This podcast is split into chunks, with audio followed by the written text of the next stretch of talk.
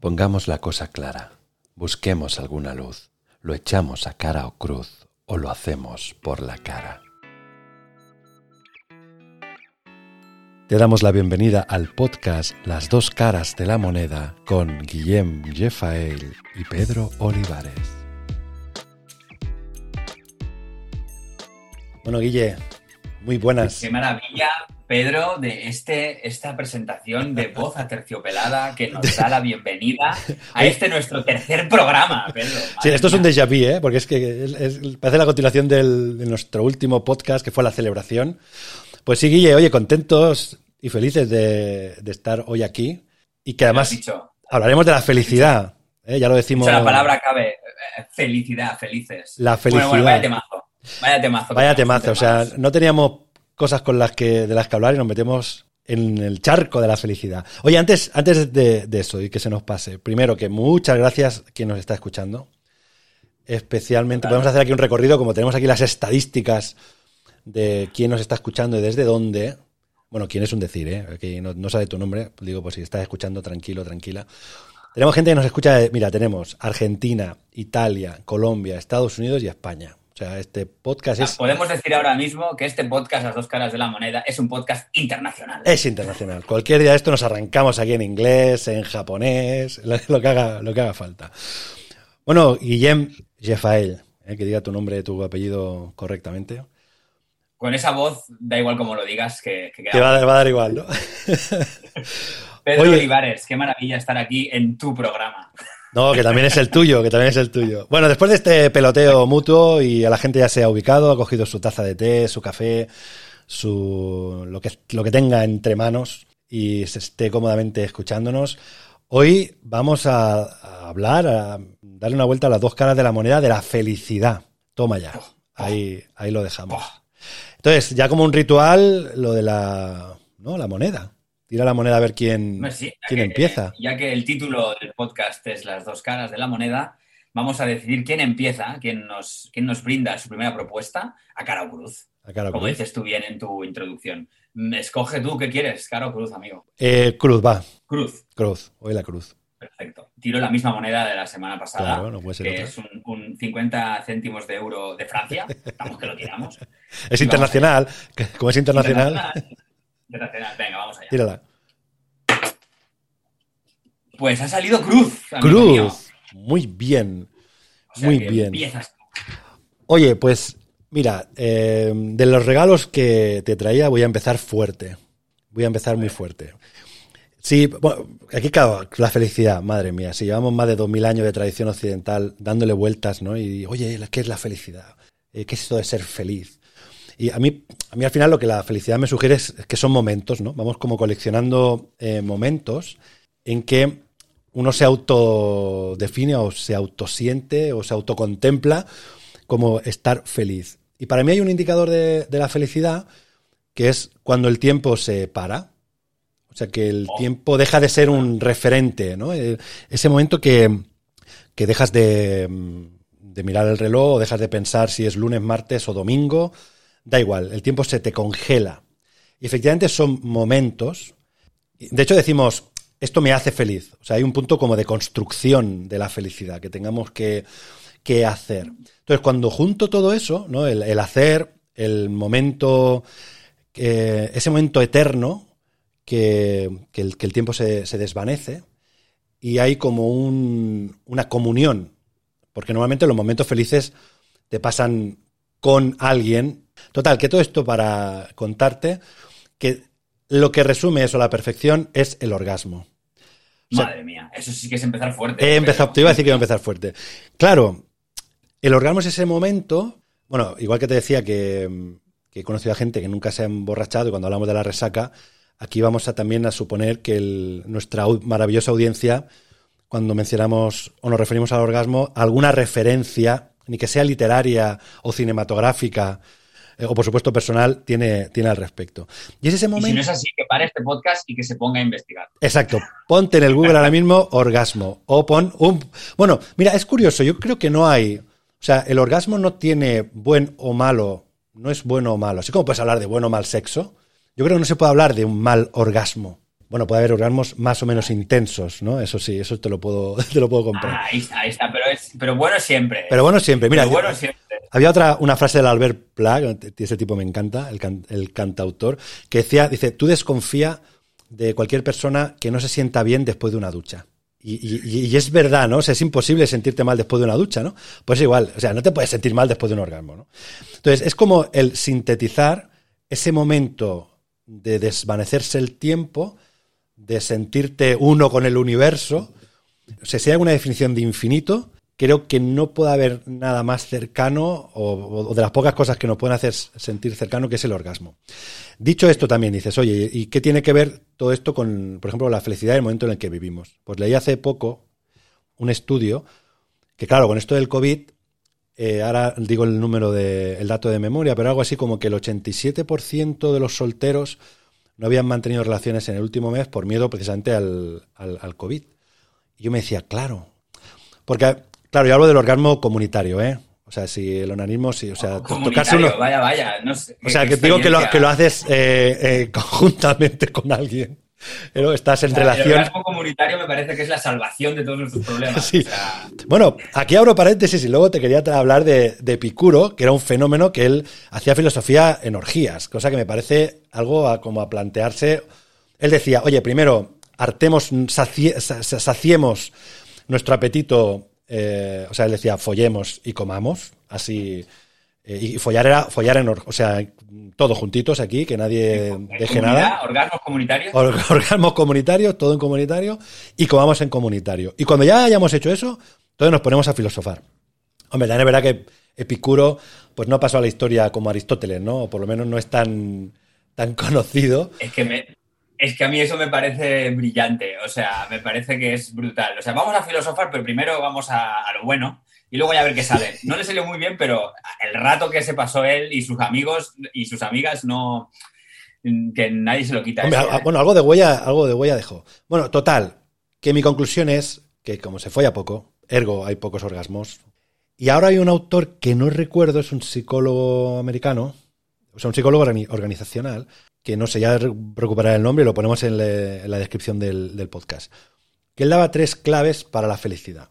Una era los amigos, o sea, tener amistades, relaciones. Otra, tener una, una vocación, o sea, algo en lo que tú ponerle tu atención y tus ganas, ¿no? Tu, tu energía.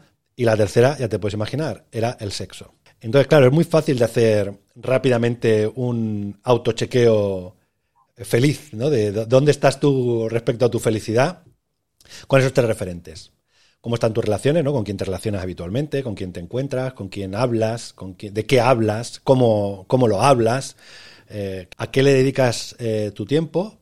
O sea, si hay efectivamente, o sea, si languideces el día a día y cuando llega el viernes das palmas con las orejas o pierdes la noción del tiempo y porque te da igual. Aquí abro paréntesis también y luego te comentaré el Ikigai, que ahí te lo dejo, es un concepto japonés que, que luego volvemos muy, también muy, muy interesante. Y el tercero, oye, no te digo que llevemos un control, ¿no? De, oye, pues cada cuánto tengo un orgasmo comunitario eh, o dejo de tenerlo, pero vaya, yo creo que es fácil, nos podemos hacer en nuestro mundo occidental las cuentas rápidas. Ese estudio que te decía, que te mencionaba, ¿no? Del, de lo poco que se folla. Entonces, esto casi sería, como dice aquel, oye, el que no jode en casa, jode en el trabajo. Pues yo creo que algo de eso hay. De que si folláramos más, por lo menos ni que fuese instantáneamente, porque la felicidad también es un, son momentos. O sea, este concepto de felicidad permanente en la que nos quieren, que nos quieren vender es una auténtica estupidez. Y es otro concepto, el idiota, que también es muy curioso porque los griegos llamaban. O sea, estamos muy idiotas. Estamos idiotas, pero rematadamente idiotas. Pero, pero, tampoco hace falta que faltes aquí a, a, a mí al personal. y a los no, pero fíjate que lo bueno que el, que el concepto de los griegos es, es al que me refiero. Eh, para los griegos, el idiota era el que solo se ocupaba de sí mismo, de, de, sus cuestiones, de lo privado. Y en cambio no atendía a lo público. Y por eso digo que estamos muy idiotas, porque... Hombre, a ver, si lo, si lo público era participar de orgías, el que no participaba pues, era un idiota que te cagas, ¿no? No, esos, no, no, no, los de Picuro eran la, la, la colla de Picuro eran los únicos que no, que no eran, eran idiotas. Claro, pero fíjate que para, para mí una de las claves, y no yendo como a la esencia, oye, vale, pero yo como, no, no, ya sabemos, oye, la, la, la, felicidad es efímera, la, fe, la felicidad no, no, es como el comer, O sea, al final lo que comiste ayer no te sirve para no tener hambre hoy. O sea, es algo que es como es como, claro, o sea, es un no, un no parar. No, como muchas veces hemos comentado, oye, la función de ayer o la clase de ayer no te vale para decirle a tu público, oye, a tus alumnos, oye, ¿sabéis qué? La clase de ayer fue una pasada. Fue increíble, fue una, una caña. No, no, perdona, yo quiero la de hoy, la de ahora. A mí la de ayer, yo qué sé, yo te pago una entrada por la de hoy, no por la de, lo de ayer. Entonces, esto hace que, estemos en permanente búsqueda, aunque a veces creo que la tenemos más cerca de lo que nos pensamos, porque la, yo creo que la felicidad también juega como escurridiza, en cuanto, cuanto, o sea, cuanto más la buscas, más se te escapa, porque esos momentos de, de felicidad aparecen cuando menos te lo esperas. Igual que ese. O sea, tú tampoco decides el orgasmo cuando te viene o te deja de venir. ¿vale? O sea, también ocurre cuando ocurre. Y cuanto más presente estemos ante lo que nos pasa, aunque sea una adversidad, ¿no? cuando hablamos de la caída, a mí me parece muy interesante quien no haya escuchado, quien entre este sea su primer eh, capítulo, que vaya a la caída ya urgentemente. Porque ese concepto de dentro de la adversidad, cómo nos, cómo nos manejamos en el qué puedo hacer yo, por pequeñito que sea. Y esto me lo guardo para el segundo regalo que tiene que ver con los estoicos. Y aquí ya te paso la palabra, que si no, no cumpliremos la promesa que nos hicimos en el segundo capítulo de 50 minutos, que nos fuimos a la hora, pero eh, pedimos paciencia al respetable que lo conseguiremos. 10 minutos siempre se pueden, siempre hay los, ¿no? El margen de los 10 minutos es como el protocolo lo, puede, lo puede Total, en eh, busca del orgasmo continuo. Bueno, ojo que ha dicho una bestialidad porque hay una enfermedad. Eh, había un caso en Inglaterra de un, tío que tenía 100 orgasmos al día y tú dirás, hostia, qué pasada. No, era desesperante. Claro, porque lo, tenía, yo qué sé, delante de su familia, en la, calle. O sea, ya, no, no, no, no, hace falta llegar a esos extremos, porque todo ya es patológico, como todo lo que llega a los extremos. Pero en definitiva, oye, amistad, relaciones, ¿a, a qué te dedicas? Y el sexo parece una receta como muy recomendable y sencillita para encontrar momentos de felicidad.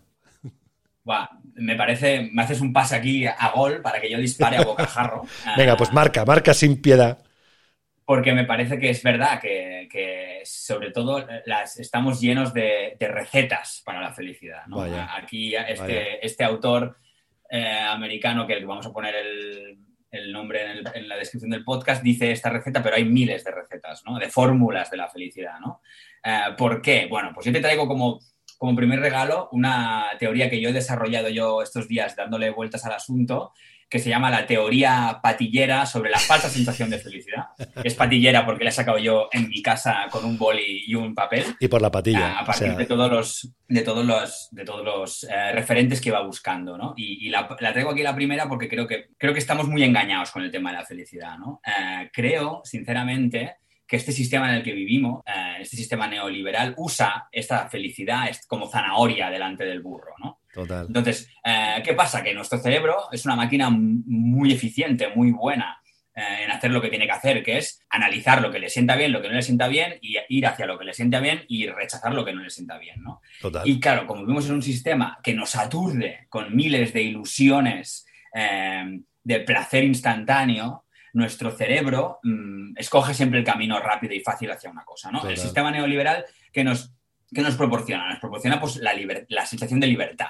No hay nada más, más atractivo que la libertad. Yo puedo escoger entre comerme un helado de fresa o uno de chocolate. Puedo escoger entre ser del Barça o ser del Madrid. O puedo escoger entre entrar en la página de YouPorn y ver un vídeo de bucaques o de lésbicos. O sea, yo puedo escoger, tengo libertad absoluta, ¿no? Eh, puedo hacer lo que me da la gana. Pero ¿qué pasa? Que ante esa aturdimiento de tantas posibilidades, eh, el cerebro no puede hacer su función básica, que es analizar realmente las cosas. Y no analiza que el azúcar no es sano, que el Barça y el Madrid están financiados por dictaduras árabes que no respetan los derechos humanos y que encima la mayoría de futbolistas no pagan impuestos, ergo nos roban, pero seguimos viendo eh, en la tele, y no podemos analizar que la industria del porno es una industria que fomenta el patriarcado, el machismo, la violación y la prostitución. Entonces, eh, ¿qué pasa? Que ante tantas posibilidades nos aturdimos y no vamos a lo importante. Y, nos crea, y, nos, y somos falsos felices. Qué bueno, tío. ¿Por qué? Sí, señor.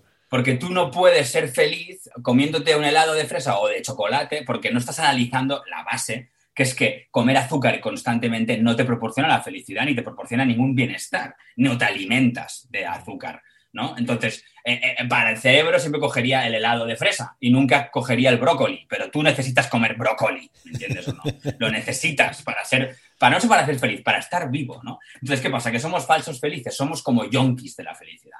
Sí, qué bueno, ¿qué, bueno. hacemos? Oye, escribe un libro, tío, que si tú lees Los yonkis de la felicidad. Me parece, porque... Sí, trataremos de, bajarle las revoluciones al podcast para intentar entender lo que he dicho, que no lo sé ni yo, ¿vale? Sí, porque yo, eh, escucha, yo pensaba que empezaba fuerte, pero lo tuyo ya, eh, vamos, o sea, agárrate que viene curva. ¿Qué pasa con los yonkis? ¿Qué pasa con los yonkis en general y con los de la felicidad en particular? Pues que el fin justifica los medios, ¿no? Para conseguir mi pico, pues le robo el bolso a una mujer que está andando por la calle o hago cualquier barbaridad. Pues para seguir siendo felices, somos capaces de cualquier cosa.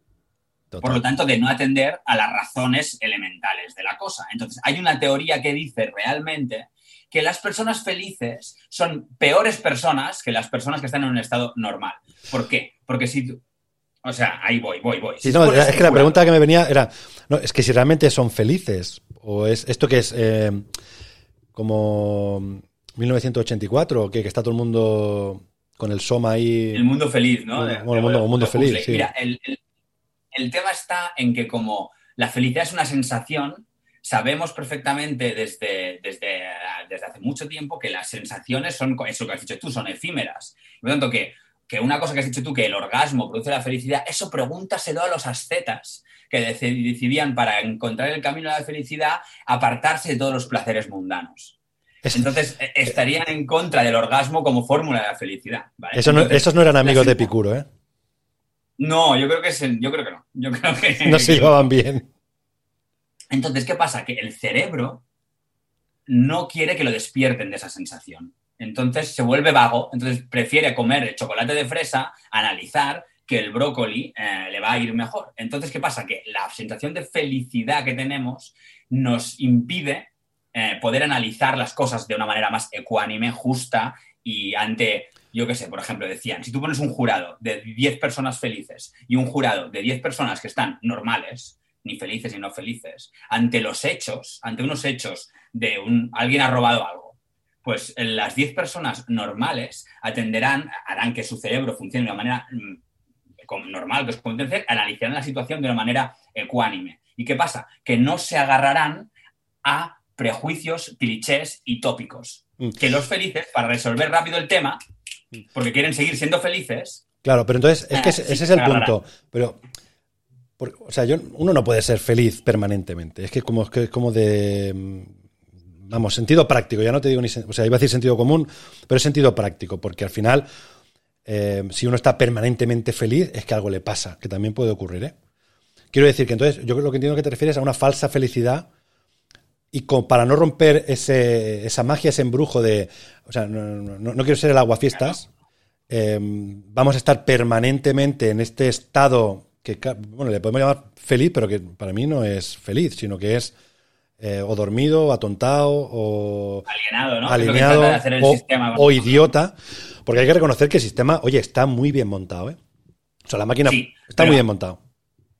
Es que está muy bien montado todo. Y si encima le metemos las redes sociales por el medio, los likes y tal, entonces ya esto es un sistema eh, perfecto que se protege a sí mismo y que nos convierte realmente en idiotas y solo somos eh, inteligentes virtualmente, ¿no? Hablando. Pero mm. ahí voy a una cosa. Y es cuando yo me pongo totalmente provocador ahora mismo. Dale, digo tira ahí. Que en verdad, en verdad, el ser humano está diseñado para ser feliz cada segundo pero no la felicidad que nos ha vendido Hollywood, ni la felicidad que nos promete el azúcar, ni la felicidad que nos promete el orgasmo, sino es ser consciente de uno mismo. Para mí eso es la felicidad. Pues mira, pues yo para a eso voy a añadir otra cosa también provocadora. Yo creo que el ser humano no está diseñado para la felicidad. El ser humano está diseñado para traspasar su gene y chimpún. Porque esto es un invento moderno, lo de la felicidad. O sea, bueno, moderno me refiero a los últimos 2000 años. ¿eh? O sea, yo no me imagino cuando antes estábamos hace 100.000 años en medio de la jungla, que la faena era ir a salir a cazar para comer y que no te comieran, básicamente. O sea, era comer, eh, reproducirse y morir, ¿no? Así resumidito eh, rápido. Y al final, para lo que estamos diseñados para sobrevivir. Y, estos mm, estas partes modernas de tener un, un sentido en la vida, de un fin en la vida, eh, que está muy bien, ¿eh? Y no- oye, esto, por ejemplo, este podcast, ¿no? Si nos viese un. O sea, es un ser humano de ya de hace 50.000 años, diría, hostia, qué pasada, ¿no? Qué guay que os podéis dedicar. Qué, felici- qué felices que sois pudiendo estar aquí sentados hablando cómodamente. Cuando esto al final de lo que va, tío, es que somos una motita de polvo en medio del, del universo y no hemos, Totalmente. montado, hemos montado esta peli, que es que lo que tú dices de, de estos finales de Hollywood, ¿no? Parece que estamos en una película Sí. permanente de Hollywood, ¿no? Es que el problema está en el lenguaje, Pedro. O sea, el problema está en que ahora tú ves la palabra felicidad y la asocias a mm, eso, a un final feliz de Hollywood, lo, as- lo asocias a tener los sentidos, ¿no? Como las, estar saciado. Claro. Pero eso para mí no es la felicidad. No, totalmente, para mí tampoco. cosa. Para mí eso es el para mí eso es el placer, para mí eso es la Sí. belleza, para mí eso es una cosa. Pero la felicidad, yo creo que se basa en no necesitar nada. O sea, quiero decir, en, en- en no necesitar estar saciado para estar, para estar feliz. O sea, hay un filósofo eh, maravilloso que se llama Eric Fromm, ¿vale? Que es un, un- un filósofo muy bastante conocido, eh, que dice esto. Mira, mira. La trinidad del sistema es producción ilimitada, libertad absoluta y felicidad sin restricciones. Y esto formaba el núcleo de la nueva religión, el progreso, ¿no? O sea, Mm. esto, esta felicidad la asociamos a todo esto, pero en verdad, el estar presente, Total. te pase una caída o te pase una cosa buena, tú estar presente y saber relacionarte de una manera pacífica con, con tu entorno, con tu... No pacífica de decir que cuando, pues si en, en la- hace 65.000 años había que ir a luchar con la otra tribu porque te querían robar el árbol de frutas, pues tú ibas y te... Pero pacífica me refiero a estar en paz con uno mismo. Para mí eso es la felicidad. Claro, entonces. Para mí, eso es esa palabra, felicidad, implica eso. No implica ir detrás de una zanahoria. Eso no es la felicidad. No, totalmente. Claro, fíjate que hay un punto también, por lo, con lo que describes de la felicidad, que tiene mucho que ver también con tranquilidad. Es decir, cuando el tiempo se detiene y, y estamos ¿no? en ese momento de comunión, y eso te puede pasar con multitud de situaciones. O sea, no, por supuesto, no necesariamente solo con el sexo, con el sexo, solo faltaría. Pero en cuanto ese, eso se para y lo que ocurre fuera ya deja de tener relevancia, sino que es lo que me está pasando a mí, conmigo mismo, con lo que tengo a mi, a, a mi alrededor. Claro, para que eso ocurra, si vamos detrás de la zanahoria, es como bastante complejo. Si, mi, si es detrás del Black Friday, si es detrás de cambiarme el... En fin, ¿no? Y, y la maquinaria está pensada para eso, para que, para que haya una insat- insatisfacción continua. Y lo que... Exacto, ahí lo has dicho. Es- eso para mí es la clave de todo. O sea, el sistema necesita que tú necesites cosas. Totalmente. Por tanto, te genera la falsa sensación de necesidad. Tengo que comprarme un móvil, tengo que comprarme una moto, tengo que comprarme un ordenador, tengo que comprarme una camiseta del Barça, tengo que comprarme, tengo que comprarme, tengo que comprarme. ¿Qué decía Eric Fromm? Existe, existe una dicotomía entre el ser y el tener. Sí. O sea, si tú eres, no necesitas nada de afuera, vas a poder estar en paz, tranquilo y feliz en este sentido de la palabra. Sí, total. Pero si tú basas tu felicidad en mm, tus bienes materiales o otra persona, cuando tú decías también, bueno, compartes la felicidad, mm, cuidado, porque si tu felicidad se basa en una persona externa, si esa persona externa, mm, Dios no lo quiera, mm, la palma, o Dios mm, o ella lo quiera, te deja, eh, ¿qué vas a hacer entonces? Si basas tu felicidad en lo de fuera, mm, estás poniendo en riesgo tu felicidad y tu Claro. paz porque no lo puedes controlar. Eso es muy bueno y no, no es tanto que lo pongas eh, fuera, sino como animales sociales que somos, te tienen que pasar cosas con, con otros, a no ser que seas una asceta y te metas en una cueva, que oye, que a ver los hilos, no te digo que no, o seas aquí camino sobre las aguas, el- lo mundanito al final nos, nos lleva a tener que relacionarnos. Por eso, a a eso me refería, no tanto poner la expectativa, estoy totalmente de acuerdo contigo, y que eso de hecho nos lleva, y ya lo conecto con algo que te quería eh, hablar después también, pero lo, lo saco ahora, que es el, el estoicismo. O sea, los estoicos, que ahora también con el tema del COVID están muy de moda, ¿no? Del, eso, ¿no? De una reacción estoica, he reaccionado estoicamente. Claro, los estoicos eran muy punkis, porque mm, tiene que ver mucho con lo que tú estabas describiendo ahora, que es decir, que lo que me pase fuera y no esté en mi mano, a mí eso me, me deja imperturbable, o sea, no me afecta. Y claro, se ponían punkis porque dices, oye, pero si se me muere un familiar, dice, oye, se te iba a morir igual.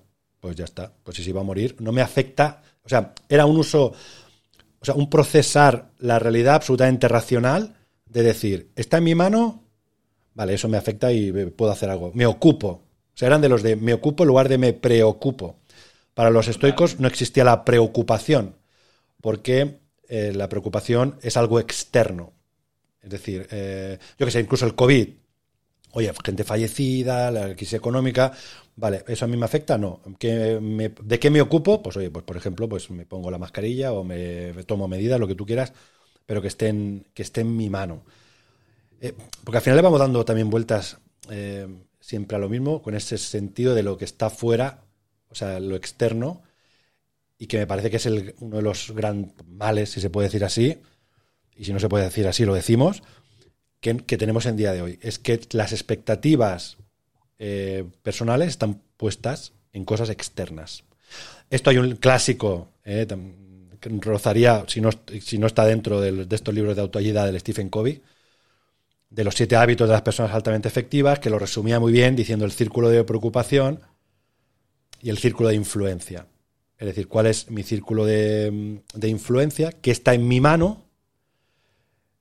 Eso el, el Víctor Frankel, con el hombre en busca de sentido, también con la experiencia de los campos de concentración eh, de exterminio nazis, pues decía lo mismo. Oye, el que tenía una visión de qué iba a hacer fuera, pues sobrevivía. También hace una cosa, dice una cosa muy interesante al principio del libro, que los buenos no salían. Los que eran buena gente no salían de allí. Y era algo que también tenías que aceptar como humano, que cuando, por eso te digo lo del sobrevivir, que cuando nos ponemos a la línea del sobrevivir, eh, el ADN se encarga de ponerte de ponerte en tu sitio y decir, oye, de aquí tenemos que salir como sea. Y el que se ponía altruista o se ponía eh, buena persona, pues no, no, no, salía. Pero en todo caso, esta idea de, de esta rueda que no para, efectivamente, no parece un entorno favorable para la felicidad, tío. Totalmente de acuerdo. Bueno, y aparte también ocurre una cosa, que al final eh, es otra cosa que yo traía y, la dejo por aquí. O sea, hay como dos grandes cosas que están ahí como, como planeando en mi tesis del podcast de hoy, que es eh, la dictadura de la felicidad, ¿no? Como o sea, esta zanahoria en, que nos pone el capitalismo, el sistema neoliberal delante de la cara para que constantemente estemos en esta rueda de estrés y de angustia constante. Y eso, ¿qué pasa? Que es que nos, nos y es ahí voy al tema de, que, te, que te, disparo ahora, que es nuestra, nuestra incapacidad de vivir en el conflicto. Total. Como, como somos eh, adictos a la felicidad y entendemos que la felicidad es esta, que no pase nada, que todo el mundo me quiera, que todo el mundo me quiera, que todo el mundo me quiera. que, yo me, claro, que todo vaya bien, que todo, todo, está bien, todo está bien. Sí. Pero el otro día una, maestra que me he encontrado en mi vida, que es eh, maravilla, que es Mons Escobar, eh, me decía, claro, es que tú lo que quieres es acabarlo todo bien con un lacito y que todo quede empaquetado mono. Y ser auténtico tiene un precio, tío. Oye, bueno, no sé, si Monse estás escuchando esto, vendrás aquí al podcast. Ya te, ya te aviso. Ah, ojalá, ojalá, ojalá tenga tiempo, porque madre mía, es una maravilla y, y es un placer escucharla. Eh, pues yo le, he puesto como. Ella me dijo, es que Hollywood ha hecho mucho daño. Y yo pensé, va, tengo aquí temazo para, para nuestros podcasts. Y he desarrollado una pequeña segunda teoría que se llama Hollywood y la bulimia de los finales felices. Eh, como somos adictos a la felicidad, como somos adictos a esta felicidad, no soportamos, no soportamos que las cosas eh, se tensen con una persona, con una relación, por ejemplo. Queremos enseguida que todo, todo está bien, todo está bien. ¿Y eso qué pasa? Que nos desconectamos de lo que queremos. Y si estamos diciendo que la felicidad, o al menos yo lo digo muy fuertemente, que la felicidad, si existe, es estar en paz con uno mismo y mm. saber lo que quieres, lo que eres y, lo que, y tus, que tus acciones estén armonizadas con tu ser, ¿no? Un poco. O sea, que si yo quiero ser actor y me pongo a estudiar mm, para mm, llevar trenes, pues cuidado, porque me estoy desviando de mi, de mi línea, ¿no? Pues igual, si yo quiero, mm, no quiero seguir haciendo este podcast contigo, Pedro, he decidido que no, pero para no llevarme mal contigo, te sigo diciendo que sí, bueno, vale, sí, eso es una mierda. Y lo hacemos mucho eso, no sabemos decir que no. Y el no, el no es, bueno, esto Juan Mayorga, mm, madre mía, mm, otro, otro dramaturgo premio nacional de, de teatro, escritor y que voy a nombrar aquí miles de veces, aparte de increíble persona, increíble persona y gran estudioso y filósofo de, de, autores y maestros como Wittgenstein y cosas así, decía, el sí es el fascismo y el no es la resistencia. Totalmente. Qué bueno, tío. Dilo, otra vez, tío. O sea, el sí es el fascismo.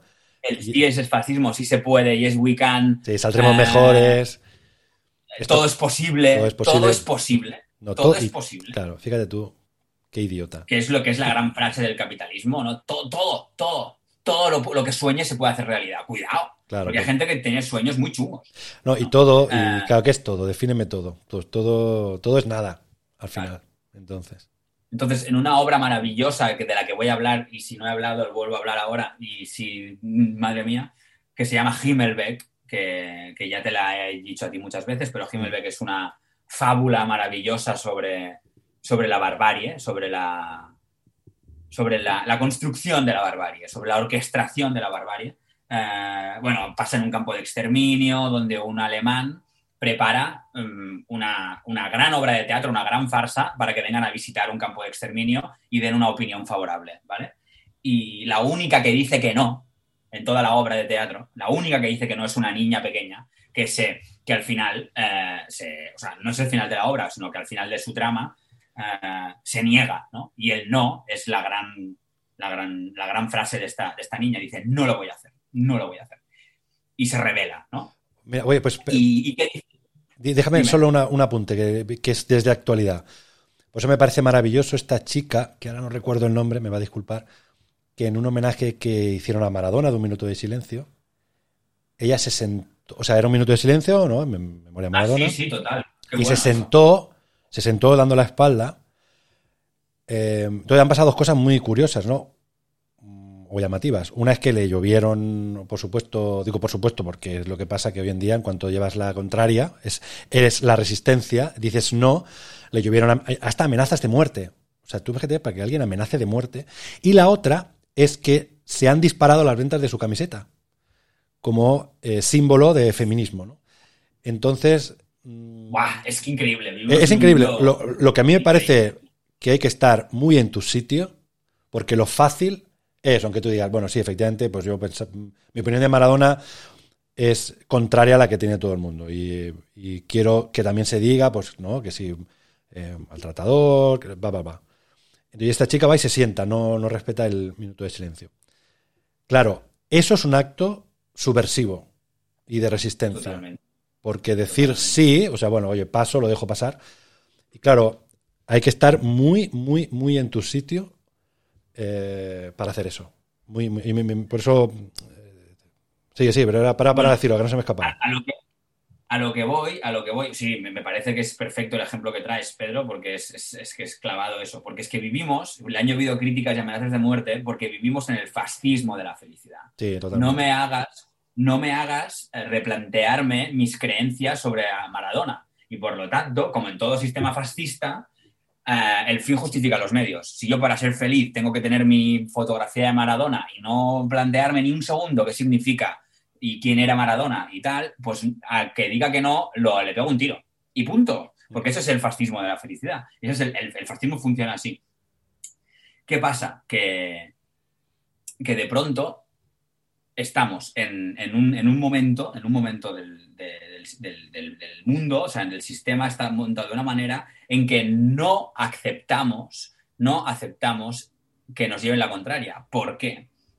Eso puede ser también por temas de educación, por temas de lo que sea, pero en la aparición de las redes sociales, si tú miras eh, el momento en que las redes sociales aparecen y el momento en el que se, se ahora no me sale la, mm, se polarizan eh, los sistemas políticos de los países, ¿vale? Mm. Está totalmente ligado. ¿Por qué?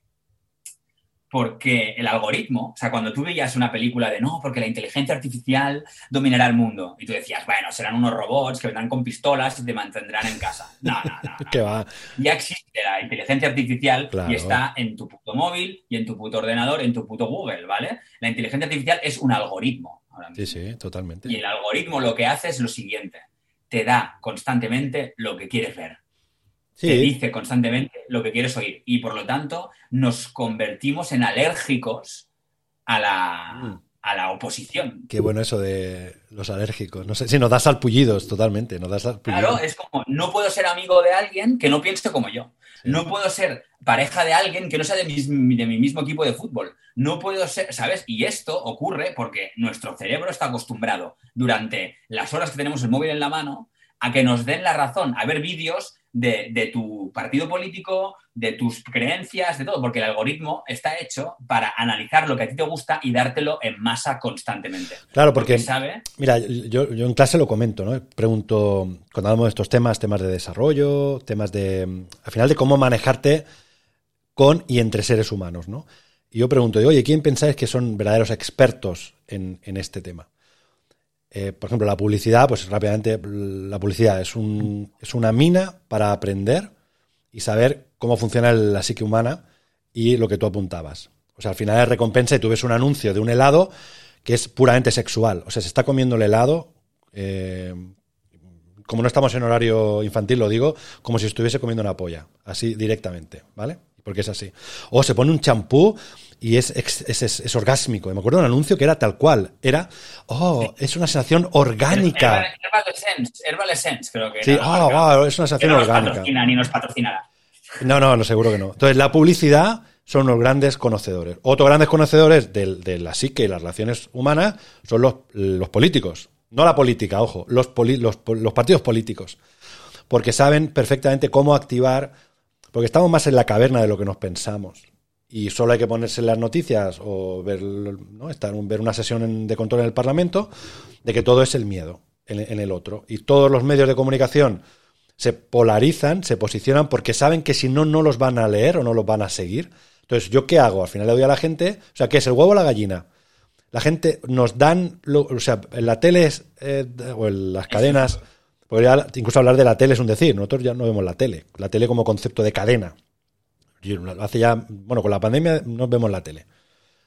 Sí que vemos cosas por, en, la tele, ¿no? pero o creemos que decidimos lo que seleccionamos lo que, lo que nos ponemos. Saben cómo polarizar, saben los mensajes. Y por eso están más en la propaganda que en, la, política. Porque saben que lo que digo hoy caduca mañana, va, se le ha sumado a las redes sociales una velocidad tal que hace que se olvide. Y tú ¿y esto qué tiene que ver con la felicidad? Pues todo, porque lo que consiguen es precisamente zombies infelices que, y que se polarizan y que toda su rabia, toda su, su, la bilis que vamos acumulando, la volcamos con, contra alguien. Y los terceros, o sea, tenemos la publicidad y los, y los partidos políticos. Los terceros son los servicios secretos. O sea, los grandes conocedores de la psique humana de las relaciones para persuadir, para influenciar, pues son la CIA, la KGB, o sea, vamos, saben perfectamente cómo influenciar. Y ahora añadiríamos un cuarto, que son todos los que tú mencionabas. Los Facebook, los Twitter, los Instagram, saben cómo, eh, con el algoritmo, darle a cada cual lo que, lo que espera. Por tanto, cuando nos quejamos, eh, al final mm, somos los partícipes de que eso se active. O sea, si tú entras en tu Instagram, entras en tu Facebook, entras en tu Twitter, pues perdona, pero estás dando, estás, tú eres el granito de arena, que, o sea, el que está haciendo esa, esa montaña. Me parece que lo comentamos, eh, o si no lo digo también, que me gusta mucho repetirlo. Todos los directivos de estas grandes compañías niegan por contrato que sus nanis eh, pongan, o sea, quien cuidan a sus hijos o a sus hijas, utilicen móviles, tablets u ordenadores. Se lo prohíben por contrato. ¿Por qué? Porque saben, saben lo, que están, lo que están generando. Y estamos eh, generando, valga la redundancia, una generación de tarados. Es así, porque el impacto, si ya somos los adultos, bueno, no sé si entra una ambulancia que está en la calle, si entra perfecto, creo que viene, que entra como muy a... Viene a por ti, viene a por ti. Viene a por mí, pero muy a colación del, del momento de emergencia de momento de emergencia que estamos eh, viviendo. Si ya los adultos, no sabemos manejar eh, esta situación. Criaturas, yo veo criaturas con 8, 9, 10 años con un móvil en la mano y alucino pepinillos. Eh, mi hijo, el de que tiene 13 años, Héctor, es el único en clase que no tiene móvil. Entonces, claro, cuando decimos, no, es que, ya, pero ¿qué decisiones tomo? Porque aunque obviamente eso sea un trabajo, no es fácil decir, no, hijo, tú no vas a tener móvil, es ponerle dinamita eh, para los pollos a día de hoy, un, móvil. Y es generar una infelicidad porque me voy entonces a lo que tú decías, Guille, esa habilidad para tú estar con, eh, presente, consciente eh, del momento, de lo que está pasando, el nivel de idiota que nos genera las redes sociales, ojo, ese uso de las redes sociales, porque tú y yo esto lo estamos haciendo ahora en el Zoom y lo vamos a esto lo vamos a distribuir en el por redes sociales también al final, porque oye, el Spotify no deja de ser otra otra eh, red social. La, ha pasado algo. Un algoritmo ahí también. Hay algoritmo, claro que hay algoritmo y al final te va a acabar poniendo. Pero bueno, yo creo que por ejemplo este tipo de canal en sí, que oye, ya estemos, mira, llevamos ya 41 minutos, ¿no? La gente, pues oye, nos está escuchando mientras prepara la cena o el desayuno o tiene un momento de tranquilidad o que sea para dormirse, pero ya tiene otro ritmo, ya tiene otro proceso de paro, eh, le, doy al play, ahora te escuchan o no te escucho, que es, si quieres, e, ese placer es como más, más controlable, más dilatado, no es tan instantáneo. Y además de, de sentirme, que a mí una de las cosas que más gracia me hacen es que nos queremos revolucionarios por dar un retweet o por dar un like. Es que ya eres, no, le he contestado y le he dicho, ¿no? Y es como, pues eso, a decirle a esta chica, te voy a matar, porque se ha sentado y, ha expresado su opinión. Y además, claramente minoritaria con el, con el resto, ¿no? Entonces, eh, pues sí, vamos pendiente, mi, impresión, ¿eh? Vamos para abajo, eh, o sea, pendiente abajo y sin, y sin frenos. Y en eso es como decir, bueno, pues mm, razón de más para ponernos estoicos, que no Stoikov, ¿eh? no el Stoikov, sino estar estoicos en cuanto a, oye, ¿qué está en mi mano? ¿Qué, ¿Cómo me genero yo esos momentos de, de felicidad o me generan esos momentos de infelicidad permanente? Es que, es que, guau, es que estamos tan, eh, vivimos tan en la contradicción, ¿no? Porque estamos diciendo abajo las redes sociales, desde las redes sociales, claro. y eso no me parece mal, ¿no? O sea, es decir, creo que hay que aprender a vivir en la contradicción. Creo que es interesante eh, saber convivir en eso, en el conflicto y en no y en no dejar que la demagogia de que me den siempre la razón y ir por el camino más corto para llegar a una frase que la gente pueda comprar, eh, pues alejarnos de todo, de todo eso, ¿no? Porque yo no sé si estoy de acuerdo contigo en que vamos eh, que vamos sin frenos y tal. Bueno, puede ser que sí, puede ser que sí. Había una obra de teatro que, hicimos con una gente que, eran los mejores, ¿no? Georgina Latre, Laia Alberg, Carlos Perello y Xavi Torra, que hicimos Dramaburg, una obra que iba sobre la civilización del espectáculo, ¿no? Sobre una ida de olla, sobre, sobre que realmente estamos haciendo un espectáculo de todo, ¿no? De, todo por, las redes sociales. Por... Bueno, pero ahí había una teoría que teníamos cuando hacíamos el proceso que decíamos, si realmente el ser humano es lo peor que le ha pasado al planeta, ¿no? que nos lo estamos cargando, pues eh, mi manera de aportar, de aportar un granito de arena a, salvar el planeta es mm, consumir mm, tanto como pueda, generar tantos residuos, porque el planeta no se va a acabar. Se va? a acabar la vida humana en el planeta. Ya está. Pero si tú crees que el planeta pues o el universo está si esa es otra cosa que es normal, es normal que nos, que, nos vengamos arriba. Y de forma sistemática ya, ya nos han ido poniendo en nuestro sitio, ¿no? Primero era, no, no, que escucha, que, que no eres el centro, no, la Tierra no es el centro del universo. Hostia, qué putada, ¿no? O sea que, ya empezamos, ya empieza la cosa como a... Y luego, no, no, no solo el centro del universo, sino es que eres una, o sea, formas parte de cientos de miles de galaxias, o sea, ni siquiera el Sol es el centro del universo. O sea, que como, oye, relájate, relájate un poquito, que sí, que somos polvo de estrellas y que, oye, que, que es muy bonito, ¿no? Y esto no hay quien lo entienda y es un misterio, y por eso nos encanta hablar de estas cosas, porque a ver si, a ver si acabamos pillando algo, ¿no? Como, oye, a ver si cuando acabe esta peli me, entera de qué va. Pero escucha, que, que sí, que sí, que sí. Si esto se acaba será porque, bueno, el Sol tiene fecha de caducidad, no son 15.000 millones de años, creo que no estaremos por aquí, eh, pues ya veremos. Ya veremos, ¿no? Ya veremos, ya veremos. Esa es la esperanza humana. Esa es la esperanza humana, ¿no? Y por eso hacemos las pirámides y hacemos estas cosas de, de ser eternos. Porque esto mola, coño, y que se acabe, pues de joder, pues yo quería seguir aquí un rato, un rato más. Pero somos una cosita que, que, ya está, cuando.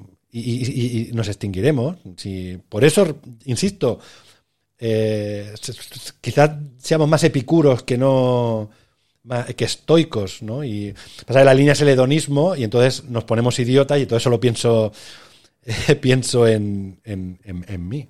Pero que vaya, que la cosa está que para decir, bueno, pues no sé, ¿esto por dónde, por dónde saldrá? Pues hostia, pues no sé, tío. yo, yo, creo que, o sea, como para un poco para, intentar, porque estamos todo el rato en la cara, en la, en la, cruz de la moneda, ¿no? En esta cruz de la felicidad, que, de perseguir esta felicidad como, como sufrimiento constante, ¿no? Entonces, a mí me gustaría pensar que la vida, el universo o, quien sea que mueve los hilos, desde vete a saber tú dónde, eh, nos da la oportunidad en cada instante de, ser felices, de, realmente, usando una expresión muy cristiana que a lo mejor mm, me tenéis que perdonar, ¿no? Que el universo te da a cada segundo la posibilidad de salvarte, ¿no? Mm. De salvarte de ese sufrimiento, quiero decir. Eh, estar alejado de ti, estar alejado de tu, de tu ser, que eres puro amor y pura luz y que tú puedes eh, pues eso te produce mucha infelicidad y sentirte separado de los demás, de, ser un idiota espiritual, ¿no? Mm, eh, te, produce, te produce mucho dolor. Entonces, a cada segundo existe esa posibilidad. Entonces, que cuanto más rápido estamos yendo hacia el abismo, mm. ¿no? Más la vida te está dando también la posibilidad de ser consciente, ¿no? Porque no podríamos estar hablando de todo esto si no lo tuviéramos con neones rosas en la cara constantemente. Entonces, creo que igual que somos esclavos de un montón de, de cosas y, de objetos y de necesidades, también estos objetos, necesidades y cosas nos dan la oportunidad de ver la futilidad de todo esto y de que y de no de cómo conectarte ¿no?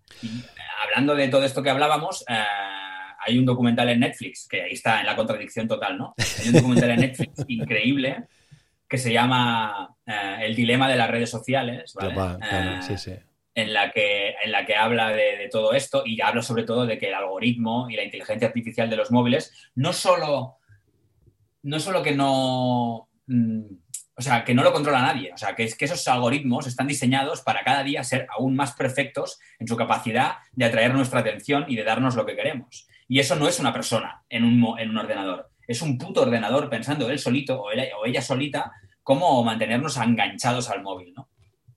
Y, eso ha hecho que, bueno, la polaridad de, todas las, de todos los sistemas políticos del mundo, Estados Unidos, Donald Trump, Bolsonaro, aquí, o sea, en todo el mundo, ¿no? Eh, se ha polarizado el, sistema porque no estamos acostumbrados a que nos lleven la contraria y estamos solamente acostumbrados a que nuestro Twitter, nuestro Facebook y nuestro YouTube nos dé la razón con vídeos y con pruebas falsas eh, de verdad, ¿no? Fehacientes de que, mira, lo que yo digo, tengo razón. No es que, y da igual que sea, o sea, la verdad, no es lo que dice, ¿no? Que en tiempos de guerra la verdad es la primera víctima y, da igual. O sea, la verdad mm, da igual, porque, bueno, de hecho, apuntás algo muy interesante que casi, porque, mira, estamos ya en 48 minutos.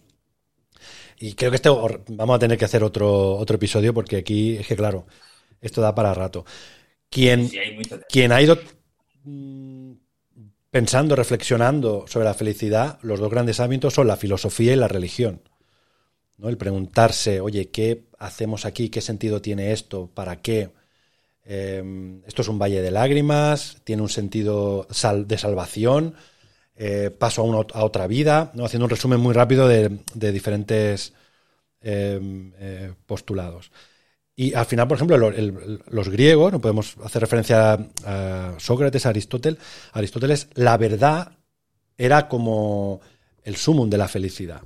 El, nirvana eh, que pueda tener el, budismo, ¿no? de, que llego, de que efectivamente me ilumino, para los griegos era la verdad. Eh, no, no, había nada superior a conocer la verdad, ¿no? pero la verdad con mayúsculas y con el artículo definido. Y, eso nos da, claro, para mucho que hablar, porque ya no te digo... Y ojo con el tema que estás, que estás, mm, o sea, un, nuevo, un nuevo capítulo que puede ser la verdad. La verdad, la verdad, o las verdades, no sé, aquí que nos daría... Pues mira, oye, pues sí, lo podemos... Eh, Me parece un temazo, Ahí hay temazo. Porque el, el preguntarnos. O sea, yo creo que el hecho de preguntarte ya qué es la felicidad, yo creo que ya es un paso. Em, ¿Qué te lleva a la felicidad? ¿Qué te hace feliz? Mm, en, si es una cuestión de momentos, si es una, cuestión de que es, que es con alguien, eh, que si tiene que ver con el, con el tiempo, si tiene que ver con el placer, si tiene que ver incluso con la alegría, si son, esos son puertas para la felicidad. Eh, eh, por ejemplo, en esta, la, la psicología positiva, ¿no? en esto de todo, la actitud, ¿no? Hay que estar siempre con una actitud sonriente, alegre, y que todo es cuestión de actitud y con, con todo se puede. Oye, pues, ¿qué quieres que te diga? Mm, no. Con todo no se puede. A ver si. Eh, mira, esta es una frase que tú y no hemos repetido, todavía no ha salido. Ese que está cayendo desde el décimo piso y va diciendo por el tercero, de momento todo va bien. Escucha, de momento todo va bien, te vas a estrellar. Por lo menos aprovecha, eh, porque va a ser la última vez que, caigas, que vueles en el vacío. Por lo menos disfrútalo. Entonces ahí sí que dices, mira, pues voy a disfrutar, que me voy a pegar un taleazo, me voy a matar. Si en cambio estoy negándome que me voy a estampar contra el suelo, eh, me estoy negando la oportunidad de disfrutar ese vuelo, de disfrutar ese, ese, ese vuelo. Y hay una novela corta de, de Gabriel García Márquez, que no me acuerdo el título, que es el, el no sé si es el, viaje del desesperado o... No me acuerdo. Bueno, lo ¿La caída del desesperado? O la, caída del desesperado, o...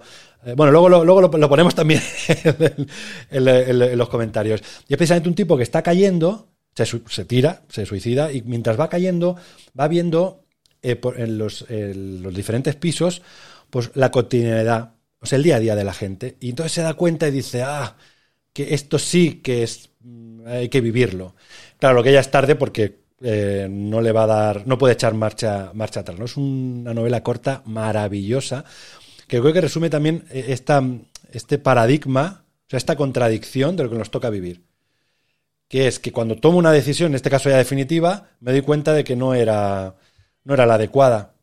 Y cuando estoy cayendo, en esa caída me, doy cuenta que, que, ya, que, ya, que ya es tarde, que podía haber decidido no, caer. Y creo que un punto de eso tenemos, que el despertar, ¿no? la famosa Matrix, que por cierto el año que viene sacan la cuarta parte, ese compendio filosófico. Que, sí, sí, sí, sacan la, sacan la, la, cuarta parte, tío. Ese convenio filosófico, claro, el, cuando le da las dos pastillas, roja y azul, pues oye, mm, ojo que solo te estoy diciendo que te voy a poner delante la verdad. Lo que descubras ya o como la lleves es cosa tuya, ¿eh? No, que sí, que sí, que sí. Claro, cuando despierta y descubre la verdad, pues es un dolor. Y estamos en un continuo eh, cancelar el dolor. A mí, por ejemplo, me maravillan los anuncios de, de la gripe o, de, o, del dolor, o sea, del dolor que me duele la espalda, me duele la rodilla, que me duele el hombro, eh, o ahora también con esto de las comilonas del verano, del verano, digo yo, de la Navidad, que es que tengo ardor de estómago y siempre son caras, caras sonrientes y si me duele, me duele momentáneamente y eh, me tomo el potingue en cuestión y ya estoy salvado, ¿no? O, uno que también me hacía mucha, mucha gracia, cuando digo mucha gracia, entiéndaseme, el de las almorranas, ¿no? El de que se vive en silencio, ¿no? Es que eso es entonces, no, hay, no podemos expresar, como expresó esta chica, una contradicción, un dolor eh, públicamente. estamos en ese mundo tirano de Instagram en el que todo es maravilloso y, cuando una modelo le dice, pues oye, mira, me voy a, salgo así por la mañana y sin maquillar, así soy yo, entonces le llueve, tiene que, aceptar que le lluevan eh, críticas o que estás fea. Digo, pero vamos, pero, bueno, o sea, ¿nos hemos vuelto locos? Pues yo creo que un punto sí. Hay un punto de, locura. vivimos en esta dictadura de la felicidad. Vivimos en esta carrera eh, incesante por, eh, por apresar el corazoncito en la pantalla de, tu móvil, ¿no? Y entonces eh, hay un, capítulo que para mí es de los... Aparte de la primera temporada de Black Mirror, que me parece muy buena, después para mí se diluye un poco todo, pero hay un capítulo que es, que es espectacular, que es el Nosedive, eh, que es la dictadura de las redes sociales, esta chica que va con un móvil y se van dando corazoncitos a todo el mundo, ¿no? Bueno. Eh, creo que estamos viviendo ahí ya hace tiempo y que nos hemos convertido en eso, en corredores, que a la vez somos eh, producto y consumidores de esta vida que vivimos, ¿no? Entonces es como, ¿no? El hecho de que tú tengas un Instagram en el que parece que vendas tu vida y parece que hagas anuncios de tus momentos de felicidad, Total. eso es, guau, es es increíble. Y aunque no, aunque no eh, existe la cosa, yo, yo tenía Instagram y ponía pocas cosas. Solo puse muchas cosas cuando me fui de viaje a Indonesia y estuve un mes y medio ahí dando envidia a todo el mundo. Claro, por supuesto. Posteaba cada día, ¿sabes? Eh, pero aunque solo lo mires, aunque solo lo mires, ¿no? En este, en este nuevo gesto que, que, que, querrá decir algo de algún tiempo, ¿no? Esto, esto querrá decir algo, ¿no? Sí, esto significa mover el, digo que la gente no te ve, recuérdate, que es mover el dedito en el móvil.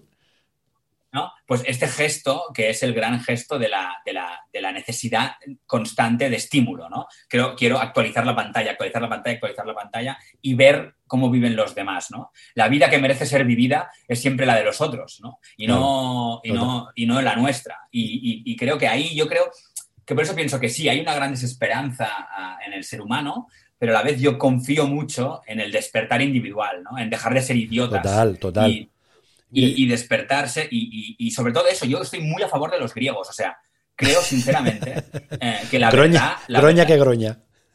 La verdad te hace libre, tío. Si tú eres capaz de, vivir en, tu autenticidad y en tu verdad, te va a dar igual que te llevan críticas en, las redes sociales o, que tu amigo te diga que no está de acuerdo contigo. Porque digas, eh, esto es lo que soy ahora. Esto es lo que soy. El ejemplo de esta chica que se sienta y y claramente renuncia, o también hubo, algunos casos de algunos deportistas en Estados Unidos que no se arrodillaron con lo del Black Lives Matter, o sea, eh, eh, pero hay que estar muy en tu sitio. Oye, eh, como tú y yo estábamos felices ahora porque el tiempo se nos difumina, que sepan nuestra querida audiencia que estamos con, un, con el rabillo del ojo puesto en el, en el tiempo. Te traía otro concepto que me parece, o sea, un concepto práctico que, es muy interesante y que lo voy a vincular con lo que decías del correr. Este concepto es el Ikigai. Es un concepto japonés que traducido, o sea, es el Ikigai, que traducido significa la razón de vivir o la razón de ser. ¿Vale? O sea, la, fuerza de este concepto es que cuando tú tienes una razón de ser, una razón de vivir, pues viven más años. De hecho, hay estudios, hay un pueblo en Japón que la media, o sea, que pasan los 100 años, allí todo el pueblo pasa de 100 años como el que come rosquillas, ¿vale? Y una de las razones, aparte de la alimentación, por supuesto, una de las razones que atribuyen es esta razón de ser, esta razón de vivir. Este es un esquema muy interesante, o sea, cualquiera que, haga una búsqueda en, Google para alimentar el, algoritmo. Bueno, yo de hecho, por ejemplo, utilizo el DuckDuckGo, que es, un, es una plataforma de búsquedas que no registra tus actividades de búsqueda, por tanto no alimentas a la bestia. ¿Vale? Porque cuando hacemos búsquedas en Google, alimentamos a la bestia. Dicho lo cual, busca donde te dé la gana, Ikigai, verás que es como una especie de flor, que Ikigai está en el centro, y habla de eh, cuál es tu pasión, tu misión, tu profesión y tu vocación. O sea, al final esto de lo que se trata es de responderte, oye, ¿en qué eres bueno o buena? ¿Tú qué sabes hacer? Es como conectado con tu pasión, profesión. La otra está también, bueno, y porque eh, te pagan, que es que, que, tenga que ver con profesión o con vocación, si haces algo por lo que te paguen. Luego, la otra pregunta es si hay algo en el mundo, o sea, si esto hace falta en el mundo, que estaría vinculado con misión y con vocación. Y la última es si eso que haces es lo que amas, que está vinculado con la pasión y con la misión. Es una, digo, son o sea, cuatro circunferencias que se cruzan y en medio estaría el, el Ikigai. Es decir, responderte a en qué eres bueno, en qué eres buena, eh, si te pagan por ello o no te pagan, si lo necesita el mundo y si lo amas. Cuando una de esas cuatro circunferencias eh, cojea, pues, pues empiezas a sentir o insatisfacción o mm, tienes placer pero sin dinero. Em, o sientes una sensación de vacío porque estás cómodo en lo que haces, pero no te sientes, pues eso, pleno. Y eh, el oye, lo puede necesitar el mundo, pero tú no sentirte recompensado. Y dices, oye, ¿esto qué tiene que ver con el correr? Pues mira, un ejemplo de Ikigai es con el coyote y el correcaminos. Eh, yo no sé tú, pero yo le tengo una rabia al, correcaminos, tío. Yo creo que el coyote es, no sé, como es el eterno perdedor, eh, es también muy clown. El, coyote es el, es el, ejemplo perfecto de clown. O sea, todo le sale mal y él lo intenta una y otra vez. O sea, es la constancia y la resiliencia máxima. Y nunca pilla al, correcaminos. Era tal que la gente enviaba cartas, porque te estoy hablando hace años, que la gente enviaba cartas diciendo, por favor, que el coyote eh, alcance al correcaminos. Por favor, que lo alcance, porque no puedo, no puedo vivir yo con esta pena constante de que el coyote no, no, agarre al, correcaminos. bueno, qué bueno esto. Pues fíjate, fue tal que decidieron que hay un episodio, y os invito a que veáis nuevamente, bueno, esto al, YouTube, ¿eh? otro algoritmo, pero al YouTube, y pones Correcaminos eh, alcanza, o sea, Coyote alcanza Correcaminos. Y es muy bueno, y voy a hacer el spoiler, pero es que lo necesito para cerrar el Ikigai. Claro, cuando en el episodio finalmente alcanza al, al Correcaminos, obviamente el coyote no habla, saca un cartelito y dice, muy bien, folks, esto es lo que queríais eh, que hiciera. Y la maravilla viene en el, en el último cartelito que saca. Y, se hace una pregunta y se dice, ¿y ahora, qué? ¿Y ahora qué? O sea, es, vale, muy bien, mi sentido en la vida, mi ikigai, porque era pasión, misión, vocación y profesión, todo junto, era, era, era alcanzar el correcaminos. Pero una vez lo alcanzo, ya está. Entonces hay, un punto, ¿no? tú, me acuerdo que el otro día me, me y me hacía mucha gracia. Oye, vale, si alcanzo el nirvana, ya está. Qué palo, ¿no? qué, palo, qué palo, porque, hombre, tú como dramaturgo lo sabes, tío. No hay nada más aburrido que en escena que una pareja feliz. O sea, desde un punto de vista dramático, la, escena, la historia avanza cuando se putean a los personajes. O sea, cuando hay eh, obstáculos, enemigos, eh, sufrimiento, entonces avanza. En todo caso, el comieron perdices, o sea, fueron felices y comieron perdices, que habría que preguntarle, ¿no? A la felicidad, por, a las perdices, por cierto, pero bueno, eh, cerramos, cerramos paréntesis, cerramos paréntesis. Esa, tiene que ser al final, porque como pongas al principio la felicidad, o en todo caso una escena inicial feliz, tú sabes matemáticamente que va a pasar algo gordo. ¿No? Esa, esa, pareja que está en su apartamento súper guay. No sé, vendrá un meteorito, vendrá una invasión alienígena, vendrá el vecino del tercero que te va a hacer no sé qué. Pero tiene que pasar algo. Entonces, esa búsqueda, esa eh, querer alcanzar, yo creo que es el, mejor ikigai que podemos tener. Porque es, yo creo, una ilusión pensar que vamos a alcanzar eso, el nirvana, la felicidad absoluta. Eh, no, y es más cuestión de momentos eso sí, de que tengas un motor, un correcaminos que te haga ir detrás. Porque. Y, ahí es donde estaba feliz el, el coyote. En su permanente manera de cómo alcanza al correcaminos. Y cuando lo alcanza dice, ¿y ahora qué? O sea, me, habéis puteado. Qué bueno, ¿no? o sea, me parece increíble. Me quedan muchas cosas en el tintero que no tengo tiempo de, de poner. Ya las pondremos en otro, en otro en otro podcast, eh, pero me gustaría como... Es que claro, porque el capítulo este existió porque la gente no era capaz de vivir en el conflicto abierto. Quiero decir, la gente no podía soportar. No soportaba, correcto. No, no, no poder cerrar. Y creo que hay algo que hemos dicho que ha, ha, sobrepasado y creo que también es un gran tema. Creo que encontramos mucho la felicidad y la verdad y el contacto con uno mismo cuando abrazamos el misterio. O sea, creo que querer resolver el conflicto eh, es una manera de no abrirnos a la inmensidad y al infinito que es la vida. Y que igual que pensamos que el universo es increíble, que somos polvo de estrellas, y eso no sabemos qué coño significa. Querer darle una respuesta a todo nos hace pequeños. Sí, señor. Y en cambio, traía una cosa que nada, solo apunto un momento, un gran libro, Los Cuatro Acuerdos, doctor Miguel Ruiz, Buenísimo. Mm, eh, una guía práctica para eliminar el sufrimiento. Eh, eh, en cuatro pasos sencillísimos, imposibles de cumplir, pero sencillísimos, eh, que empieza con un cuento de un tío chamán que está estudiando para ser chamán y de repente se da cuenta de que se ilumina y es bondad pura. Y los demás le dicen, ¡guau! ¡Eres Dios! Y el tío dice, sí, pero tú también. Y ahí es como eso. placa, placa. O sea, es placa, placa. Él, descubre que es Dios en el sentido de que él es el universo y forma parte de este universo. Y querer encontrar una respuesta nunca te va a hacer feliz, porque nunca te va a. No hay palabras para expresar la gran. ¿no? La, enormidad, la infinitud que somos. Qué bueno, tío. Oye, pues me parece maravilloso. Em, como decíamos, hasta aquí esto, es todo, amigos. Esto es todo, esto es todo, amigos. Quien, haya tenido la inmensa paciencia de, llegar hasta aquí, que recuerde que tenemos un mail, las dos caras de la moneda, 2020 gmail.com, para que nos envíen sugerencias, ideas, eh, lo que quieran. Eh, decir que no. Insultos, todo, Insultos, estar en la resistencia, lo que quieran. Estamos, estamos abiertos. Y no sé, ya diremos. Habíamos pensado que el siguiente capítulo íbamos a hablar del azar, pero ya que no sé si dejándolo en el azar, eh, hacemos una segunda parte ya con invitados, invitadas al, al podcast, tío. Lo decidimos, no sé. No sé, ya. bueno, lo vamos hablando e informamos a nuestras oyentas y oyentes que recibirán desde todos sus países la noticia, seguro que con alegría, porque pase lo que pase, seguiremos aquí dándole vueltas a la moneda, tío. Siguiente. Bueno, ya hemos tenido un momento feliz. Yo por lo menos he estado, he estado feliz este rato.